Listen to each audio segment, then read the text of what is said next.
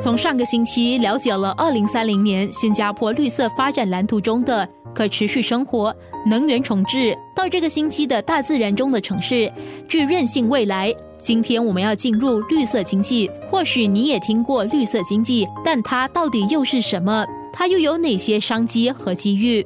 生活加热点。我们所说的绿色经济呢，其实是一个能够促进环境和社会富裕的一种发展模式了，就是一个比较包容性经济模式。因为绿色经济呢，能够融合经济社会还有环境这个可持续性的三大支柱，比较完整的一个发展模式。因此，它能够长久的改善人们的生活和方式。绿色经济主要在可持续性增长的时候，其实有主要三大方面啊，重点在投资、就业和技能方面。绿色经济。在改进生产流程和消费，减少流程和生产。整个生命周期中的资源消耗，就是说用更少的资源来做同样的事情，它也减少了废物的生成，排放面那么多，污染不会有那么多，也增加了资源使用的效率。在这个优化资源利用，对社会是有一定的价值的，不妨碍经济增长。第二呢，企业可以减少每单位产品服务所需要的资源，还有降低生产排放和服务生成。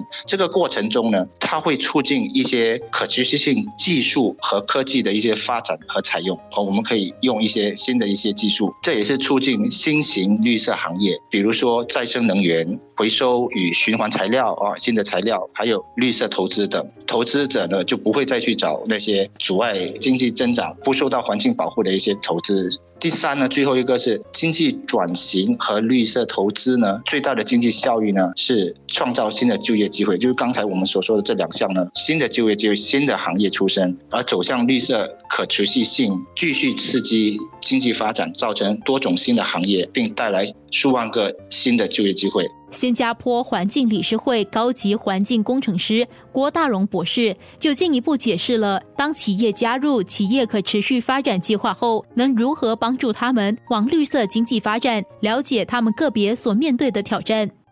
这个课程呢，其实是新加坡环境理事会与新加坡企业发展局，也就是 Enterprise Singapore 联手创办的一个课程哦。课程呢，其实包括了三个部分。第一个部分呢，是可持续企业基础须知；第二就是企业在可持续性转型面临的风险和机遇哦；第三个呢，可持续性解决的办法，还有可持续性报告的各种。框架，所谓可持续性基础须知呢，包括就是经济外部性的认识和管理，还有企业如何利用联合国可持续发展目标，也就是 SDGs 作为企业目标。第三个部分就是环境、社会与管制因素，也就是我们俗称的 ESG（Environmental Social Governance），针对企业对可持续性发展的转型，包括识别、评估。管理和实地与风险的过度认识，转型的时候会有一些风险，而认识这些风险呢，怎么管理它们是一个很大的重要部分。同时呢，不只是风险，而且认识新的绿色商机、供应链风险和管理，还有绿色采购和生命周期。最后第三部分呢，包括了建立组织应变能力，还有弹性、循环经济、绿色融资啊，还有不同种类的报告框架。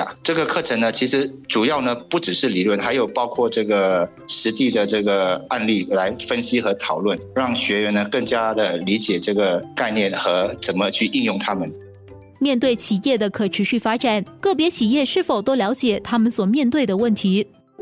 在改变之前，首先他们必须意识到了这个重要性了，所以他们首先从这个课程学到的呢是公司将更加熟悉可持性对他们的影响，所以他们不同的公司会有不同的影响。第二，他们必须学会做一个所谓的叫做 ESG 差距和实际性分析，这个我们会教他们，就是说什么是重要性的，什么是实际性的哦，ESG 是环境。社会跟监管的这个因素，什么是对你的公司来讲是重要的？你做一些分析、识别、评估和来管理他们这个风险。所以不同的公司会面临不同的风险，因为他们的这个因素不一样。他们在这个风险的管理当中，可以寻找到新的绿色商机。他们将知道他们供应链的风险在哪里。生命周期就是你的自己的产品的服务了。生命周期分析，然后知道这个服务呢，采取。措施，使到他们的组织更加具有弹性和增加他们的这个应变能力。有可能甚至你的服务跟产品呢可以加入循环经济。我举个例子来，通过这个课程呢，企业在实际分析他们自己的，还有评估他们自己的风险后，也许会发现他们的这个碳排放啊是一个重要的问题，要减碳。在减碳，他们能够做什么呢？比如说碳税要增加啦，还有这个气候暖变暖化。